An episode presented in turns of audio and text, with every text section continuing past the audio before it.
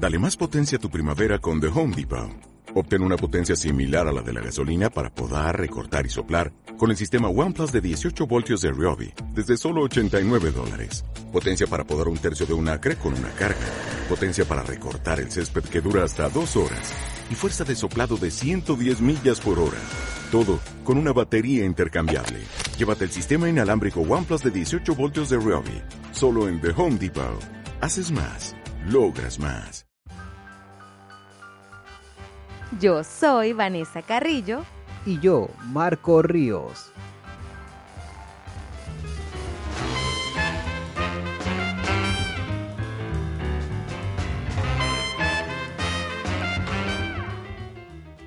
Esto es ni muy cuantitativo ni tan cualitativo.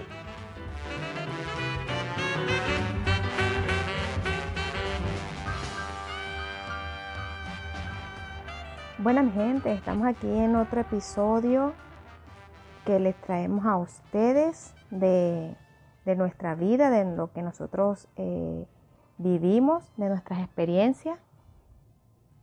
Esperamos que estén bien, esperamos que, que hayan tenido una buena semana. Que no hayan caído en desesperación. Así, eso es muy importante. Que que estén guardaditos en casa y que, y que estén bien, con mucha salud. Bueno, el episodio pasado les comentamos que sí habíamos visto películas, que sí habíamos, este, bueno, no, nos invadió la curiosidad por, por la... Por lo que era tendencia. Por lo que era tendencia, sí, en ese momento, por lo que todo el mundo decía, no, el hoyo y Milagro en la celda 7 son unas películas, las tienen que ver, no sé qué. Y bueno, nosotros nos dejamos arropar por la tendencia y las descargamos y las, y las vimos. Más que dejarse arropar por las tendencias, eh, es hacerle caso. Porque si es tendencia, por algo es. Hasta hace poco hablaba con alguien y le decía una frase que, que dijo Chespirito en una entrevista que le hicieron, creo que fue en Perú, realmente no me acuerdo dónde fue, que el entrevistador le estaba diciendo, coño, pero es que no le gustaba eh, el Chavo del 8. Le decía, a mí no me gusta ese programa, ¿verdad? Personalmente no me gusta, eh, me siento que, bueno, denigra a una, a una eh, parte de la población, tenía su, su, su motivo. Y bueno, pero hable, era el que le estaba haciendo la entrevista a Chespirito, hable usted, bueno, acerca de eso. Y él le dice, me va a disculpar, pero si millones de personas sintonizan el Chavo del 8 porque les gusta y usted es a quien no le gusta, yo creo que el problema es usted. Entonces, eh, si es tendencia, si a muchas personas le llama la atención, bueno, por algo es. Entonces, quizás no es hacer ropa por la tendencia, sino hacerle caso, escuchar. O sea, es como que en mi casa mi hijo no me hace caso, pero has escuchado hasta cierto punto cuántas veces él te ha querido decir algo. O, las necesidades que tenga. O, la, o que te lo ha mostrado, ni siquiera decir, porque muchas veces quizás no lo dice, pero sí lo muestra o lo demuestra. Pero es tendencia, eso significa tendencia, que, que, que, está ahí, todo el mundo le presta atención, que es, eso de, de, que llama la atención y que a muchos les gusta o les perturba, pero es, genera una atención a algo. Sí. Bueno, pequeño resumen, la, la, película de Milagro en la celda 7, bueno, lloré desde el principio hasta el final. Y yo le decía a mi esposo, no la quiero ver, no la quiero seguir viendo, porque es que lloro mucho. Y realmente sí me pareció una, una excelente, una excelente película. Que mucha gente la comparaba con la de eh, La Villa Verde, creo que si no me equivoco, creo que será el nombre, con Tom Han y el negro ese gigantote. Sí, no me acuerdo cómo se llama. Pero él se murió Sí, él falleció, él falleció. Pero mucha gente la, la, la hacía semejanza eh, con esa película. Que realmente eh, hasta cierto punto tiene algunas, pero para mí es completamente distinta. Bueno, sí, porque en, en este se muere y en el otro no. Sí, sí. No, y además que está la, la niña involucrada y eso también le da como un toque súper especial a, a la película. Pero la película fue diseñada realmente para que tú llores desde el inicio hasta el final. O sea, tú no, desde que no puedes comprar la, la mochila Heidi, desde ahí es que tú ya tú dices, no, ya todo va a empeorar, va a empeorar. ¿Por Sí, qué? Lo que pasa es que, eh, repetimos, es dependiendo de tu historia de vida, de tu historia personal, si te va a gustar o no. Porque yo vi en Twitter a alguien que publicó que pu- puso yo no lloré en toda la película. Lo que se fue agarrar una rabia desde el principio hasta el fin. Pero es depende de eso, de tu historia de vida, de cómo, Claro. cómo sea tu percepción acerca de la película. Pues sí. Pero bueno, me pareció una película maravillosa. No se la vamos a seguir arruinando porque realmente no queremos eso. Queremos que si no la has visto, la puedas ver y la puedas disfrutar. La recomendamos. Y la nosotros no somos críticos de, de- de cine ni nada de eso, simplemente seres humanos que ven las películas y si nos gusta, bueno, Seres se humanos en cuarentena. Seres humanos en cuarentena, sí. Este, y la otra película fue El Hoyo, ¿no? Pero no, esa película realmente yo no la entendí mucho. son dos co- películas completamente distintas. O sea, Son dos- dos completamente, o sea, el polaridades. agua y aceite. Sí. Pero realmente yo no la entendí mucho. Pero es una pregunta, una película que te hace generar mucho análisis y Sí. mucha, claro, yo digo, por lo general yo veo la película y trato, o mi forma de ver la película es... eh, Pasándola por el filtro de la psicología. No, no, no, para nada, ¿No? porque yo no paso por el filtro de la psicología todo. Este, Ah, yo pensé que sí. Pero más que todo tratándome de poner, porque yo no toda la vida he sido psicólogo, pero Ah, bueno. toda la vida he visto películas. Ah, bueno. Entonces, he continuado haciendo lo mismo. Lo que hago es tratar de ponerme en, en el papel. Pues, ¿qué pasaría si fuese yo quien estuviese protagonizando eso? Entonces, es, es el análisis que, oye, te pone a, a reflexionar muchas cosas. Pero fíjate algo, aparte de que tú dices que, que, que lo pasó por filtro de la psicología. Eh, la película me hizo recordar acerca de Philip Zimbardo. Él es un psicólogo y él hizo un experimento en la Universidad de Stanford y lo denominó efecto Lucifer. Los recomiendo. Yo creo que hay una película, voy a buscarla y se la voy a recomendar en el próximo podcast para que la vea, en la cual ah, pone o agarra una serie de participantes y unos forman parte o asumen el papel de, de internos o privados de libertad de la cárcel y otro grupo forma parte de los que son eh, la parte de seguridad, los policías ahí en, la cárcel. Y bueno, en, resumido cuento, eh, ellos tuvieron que cancelar el, el- el experimento porque, bueno, los policías realmente se creyeron muy policías y los internos realmente se creyeron muy internos. Entonces ya estaba pasando a, a niveles poco Saludable. pocos investigativos. O sea, no, no, no estaba cumpliendo la... O sí estaba demasiado. Pero eh, es parte de lo que me recordó esta parte porque quien, quien protagoniza la película asume por situación personal ir a una prisión, digámoslo así, pero Sí. una prisión futurista, digámoslo así, o, o con otro tipo de fin. Yo creo que eso, eso sería, o sea, si se da en realidad esa, un tipo de prisión así, sería como llevar realmente al, al reo, al, al, al privado de libertad, a, a una situación donde de verdad lamente haber hecho lo que hizo. Es impresionante, fíjense algo, nosotros cuando grabamos el podcast, todo este tiempo sin, sin ruido y nada, igual que el anterior, llegó gente aquí, ha visitado unos vecinos, ahora una moto tocando corneta. No hay gasolina, Dios mío, ¿qué hace una moto aquí tocando corneta? Estamos, estamos en cuarentena, pero bueno, todo eso pasa cuando grabamos. Sí, pero recuerden que, o sea, estamos en casa y, y- y no tenemos paredes antirruido ni nada de eso. Eh, bueno, con lo que estamos hablando de lo de la, de la película, bueno, mu- muy buena la película, muy desesperante. También la recomendamos, también es, Sí, es claro. interesante que, que, que la miren. Y fíjate algo, interesante ver cómo el, la, el cine europeo, porque es una película española, ha subido De nivel. de nivel y, ha- y- y- y se han, eh, digámoslo, motivado, se han exigido generar contenido. Y mucho de este contenido es de Netflix.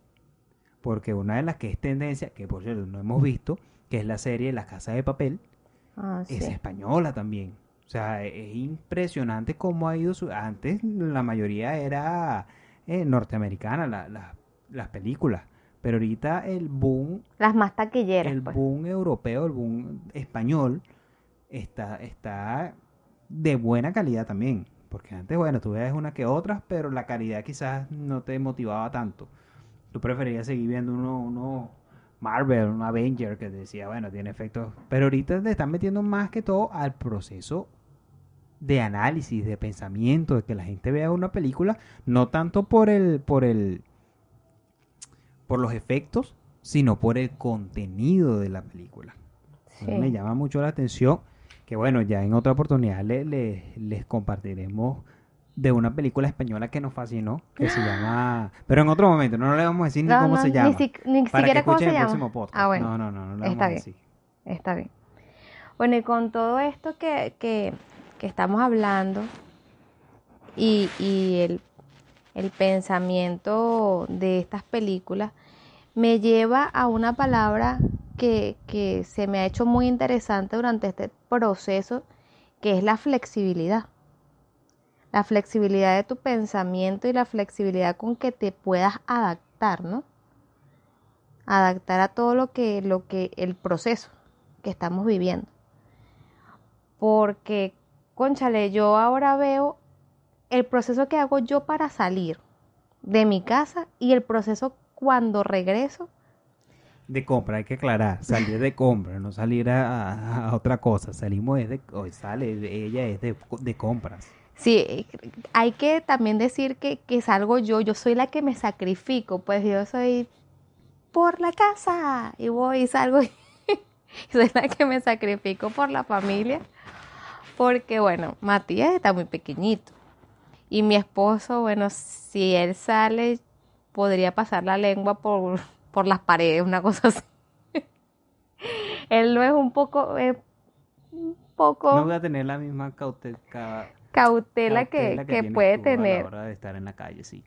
Sí, Entonces, este, ese proceso de, de cumplirlo tal cual, de que cuando sé que tengo que colocarme este, una camisa manga larga, colocarme un pantalón que me quede bien abajito, un- los mismos zapatos que he venido a usar, los primeros que saqué, esos mismos son los que he seguido sacando. Forrarme con una bolsa negra desde, después cuando ya tengo toda la ropa. No, yo me coloco una gorra, me coloco un, un gorrito para el cabello y el tapaboca. Y entonces salgo y parece como, yo me siento, ¿sabes? Como, ¿cómo se llama la serie que tú ves mucho que te gusta de los, de los, de los caminantes? ¿Cómo se llama? Ah, The Walking Dead. The Walking Dead. Yo me siento como una, una caminante de esas, una cosa de esa que, que va a pelear por, por alimentos, pues. Es algo impresionante. Y bueno, y también ya, o sea, ya nosotros los venezolanos estábamos adaptados a las colas, porque ya nosotros ya no nos importaba, o sea, era cola para todo, cola para, para comprar el agua. Entonces, ahorita que ya las colas son extremadamente kilométricas, hoy yo estuve en una cola. La variación es que ahora es cola con tapaboca. Bueno, sí. Y hoy yo estuve en una cola tres Con horas. un metro de distancia. Imagínense, la cola es más larga. No, pero hoy no fue ningún metro de distancia. O sea, hoy la gente estaba tan aglomerada, desesperada. Yo decía, Dios mío, pero ¿qué está pasando? Estuve tres horas en la cola y no compré nada porque se acabó todo lo que había en ese sitio. O sea, y yo decía, Dios mío, hay que ser, hay que tener una flexibilidad de pensamiento de decir, bueno, no compré aquí, pero a lo mejor consigo más allá o más acá algo de lo que, de lo que esté buscando. Y el venezolano se adapta, o, la- las personas se han adaptado a, bueno, si no lo consigo, no me pongo bravo, no me estreso, no digo, conchale, naguará, que no, sino que voy a otro sitio simplemente a ver qué encuentro, qué, qué puedo comprar. Y, y eso, todos estos procesos que hemos estado viviendo, en este caso, nosotros los venezolanos, porque hemos estado viviendo más procesos, creo yo, que, que, que otras personas, o, o yo lo he sentido así. Bueno, Es lo que has vivido. Bueno, es lo que he vivido, porque yo no, no voy a decir, no, el proceso de Europa, no, porque es que no estoy allá. El proceso de Estados Unidos, no, porque es que no estoy allá. Estoy en Venezuela y he vivido son los procesos de Venezuela. Y entonces estos procesos nos han, no sé, nos ha- han dado una flexibilidad de pensamiento que yo me quedo, me admiro de mí misma y me admiro de, las personas que me puedo con- encontrar por la calle porque te los encuentras igual, se sonríen, se saludan y estás en la cola, sí chico, aquí tengo tres horas, pero bueno, algún día llegaré. O sea, no te vas a, no te va un infarto en una cola, pues. Y eh, eso es lo que me ha llamado mucho la atención de que no, eh, la capacidad de adaptación del humano o de las personas, pues, como tal, O del, del venezolano. o del venezolano. Porque en mi caso, pues, en, en- en mi experiencia. Claro, porque fíjate algo, eh, quizás haya personas que nos escuchan de otros, de otros Países.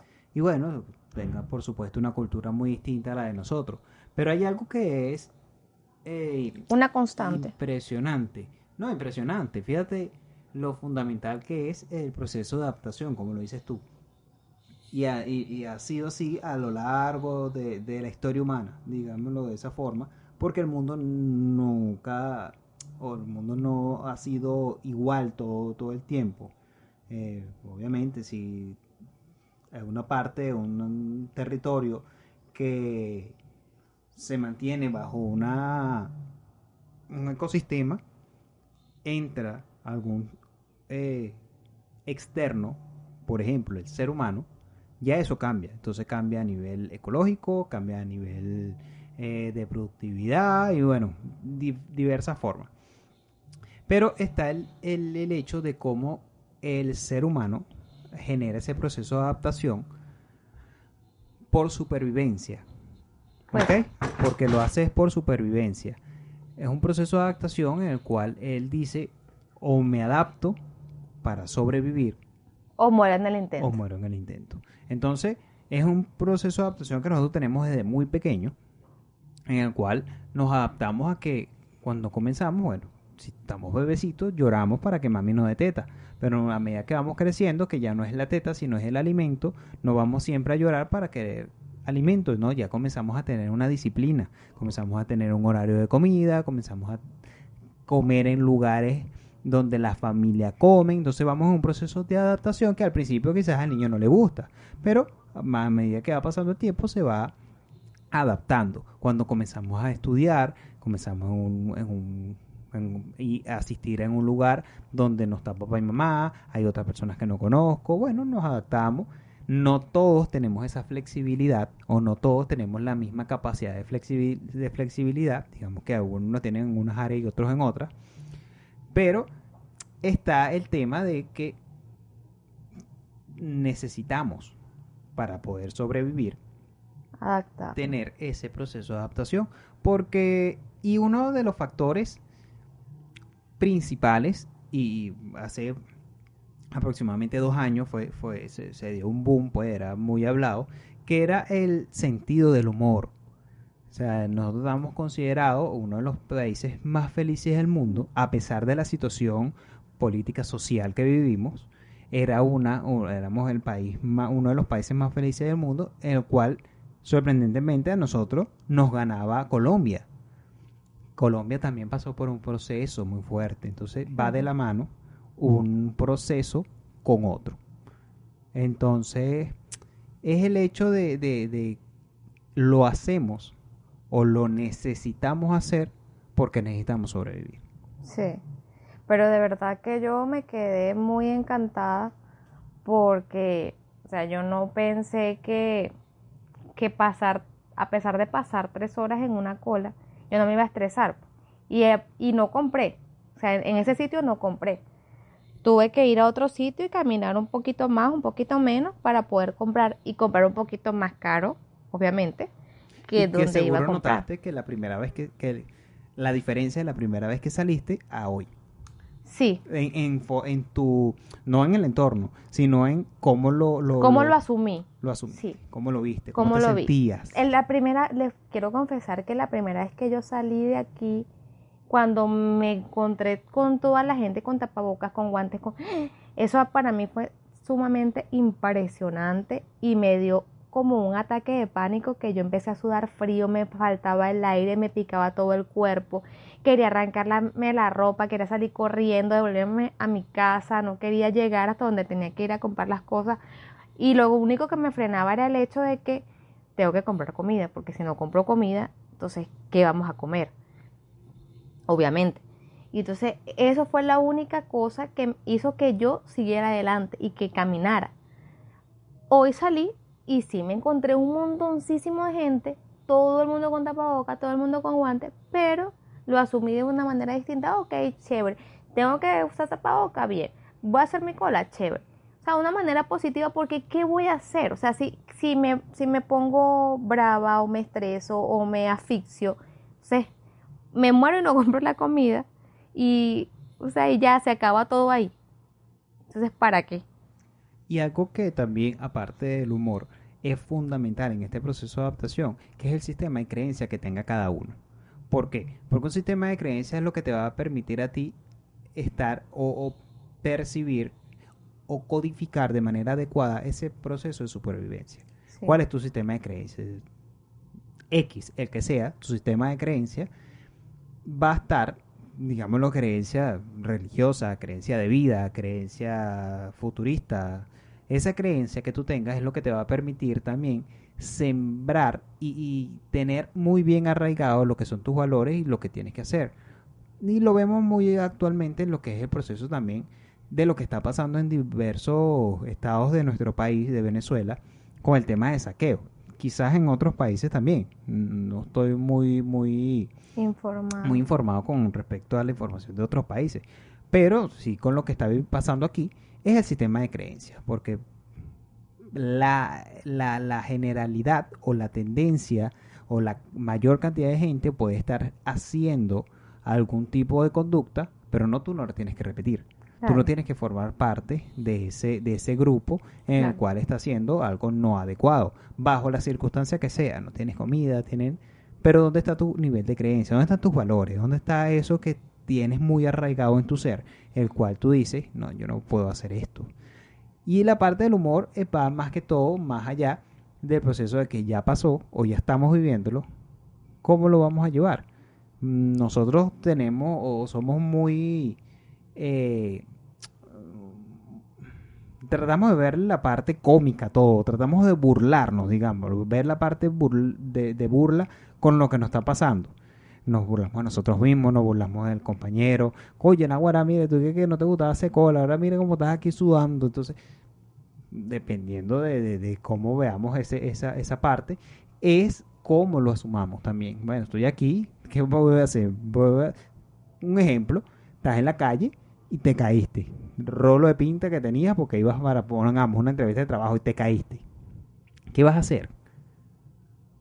Creo que en esta parte se me viene a la mente la película de En busca de la felicidad, cuando Will Smith tenía la entrevista de trabajo y justo el día anterior lo metieron preso Sí. porque no había pagado unos impuestos eh, y se fue para la entrevista de trabajo en una super empresa, en una super oficina, con todo de etiqueta y él llegó, haber pasado la noche en la cárcel y lleno de pintura porque estaba pintando el, el- el apartamento que todavía le quedaban pocos días para, para irse. Entonces fue como él asumió ese, Claro. ese, esa eventualidad. asumir los retos. Este, algo muy importante que nos decían este, nuestros amigos de Fundación Polar es que no, no es crisis, son retos. Y uno va en la vida superando retos y va superando este, las circunstancias que se nos van presentando.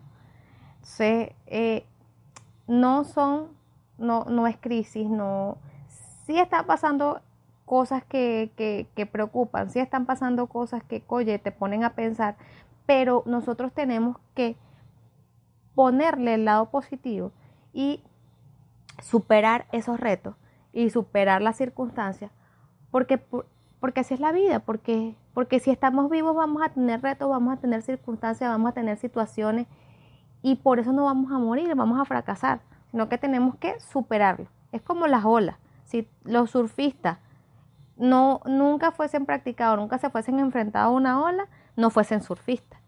Entonces hay que enfrentarnos a, la, a, la, a las olas de la vida. Y que lo mismo, o sea, lo dice la misma palabra, la flexibilidad. Es el proceso que tú tienes de adaptarte a diversas circunstancias. Porque si tú eres rígido, no te vas a adaptar. Simplemente te quiebras. Al, al, lugar que, sea, que te adapte. O simplemente no te adaptas, no, no encajas ahí y te vas. O sea, no, no encajas y no encajas, pues.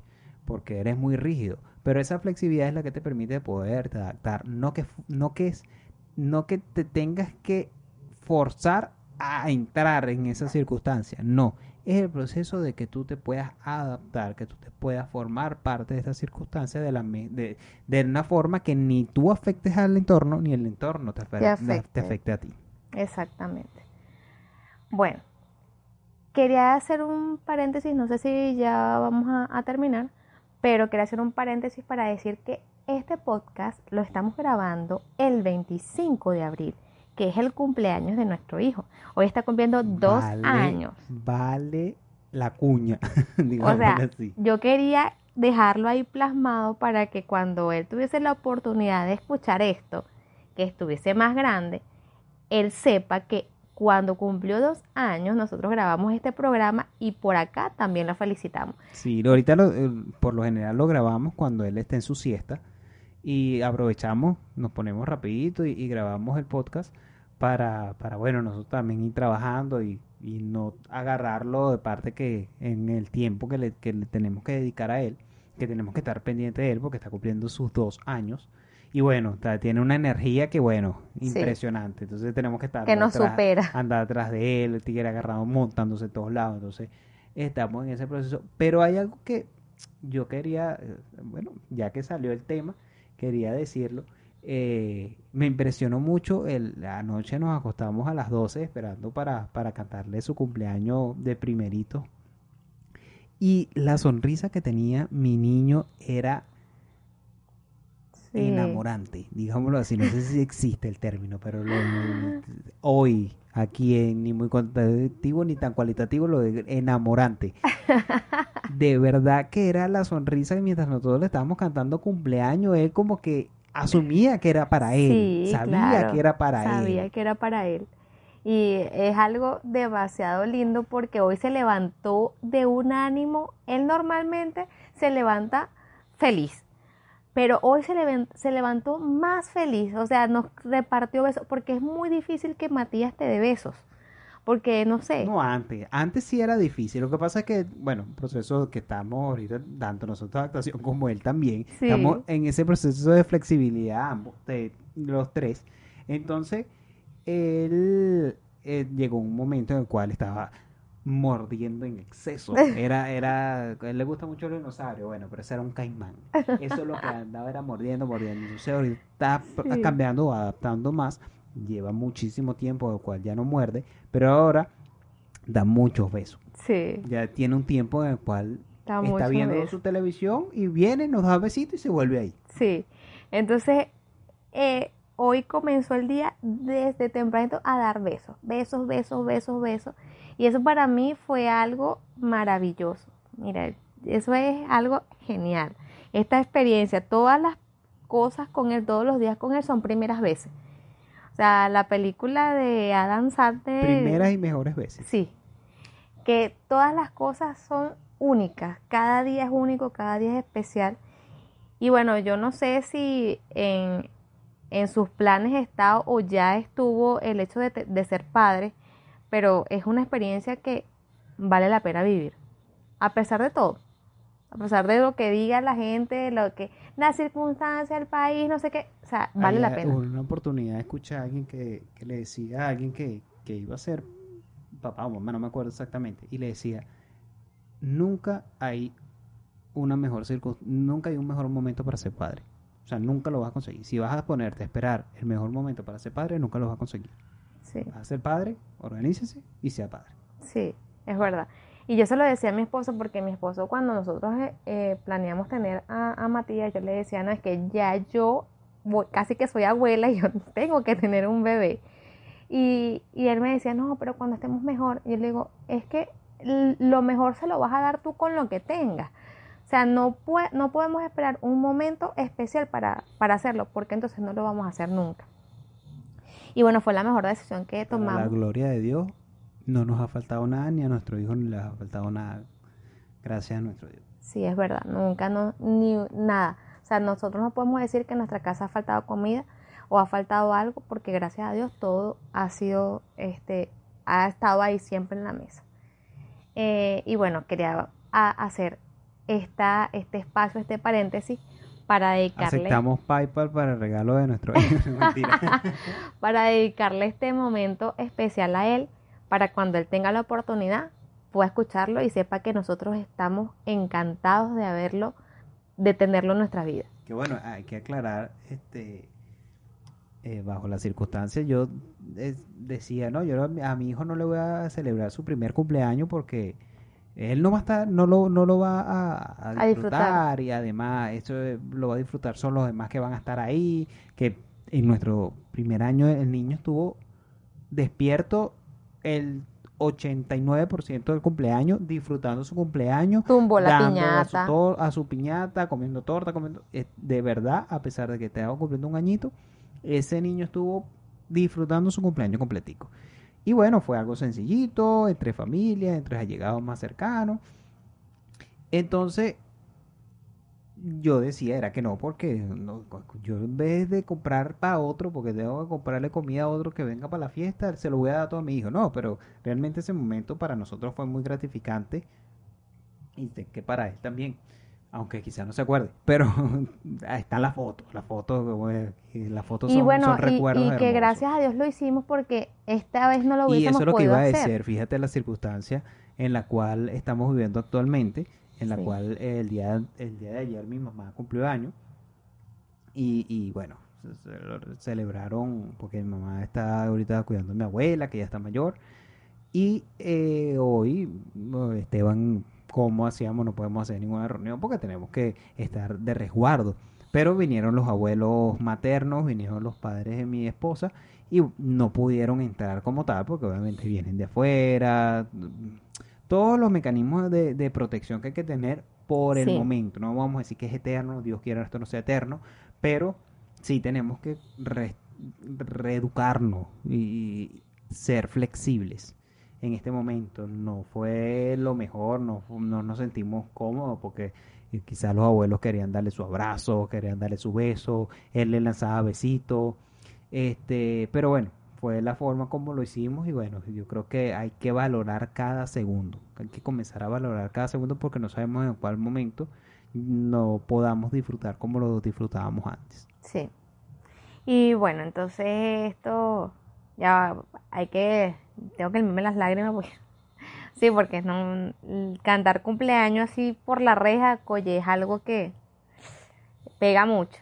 Sí, y fíjate, el día de ayer eh, mi hermana está en otro, mi hermana que fue eh, eh, protagonista del, podcast pasado, ella está en España y tengo una primita que está en Colombia y estábamos nosotros estamos aquí en esta casa, mi mamá está en otra, entonces estábamos, era por videollamada, entonces cantándole todos cumpleaños de diferentes lugares por ahí también, porque no podemos compartir. Entonces, hay que valorar ese momento que estamos juntos, hay que valorar ahorita el tiempo que estamos con nuestra familia, con los que tengamos. Quizás haya familias en las cuales tengan que estar, que estar separados, pero lo que, te, lo que, que tienes a tu lado ahorita, en que tienes ahí al frente, comparte, disfruta, este velo a los ojos. No sabemos qué vaya a pasar el día de mañana en el cual digamos, oye, no, no lo aproveché como debería. Sí.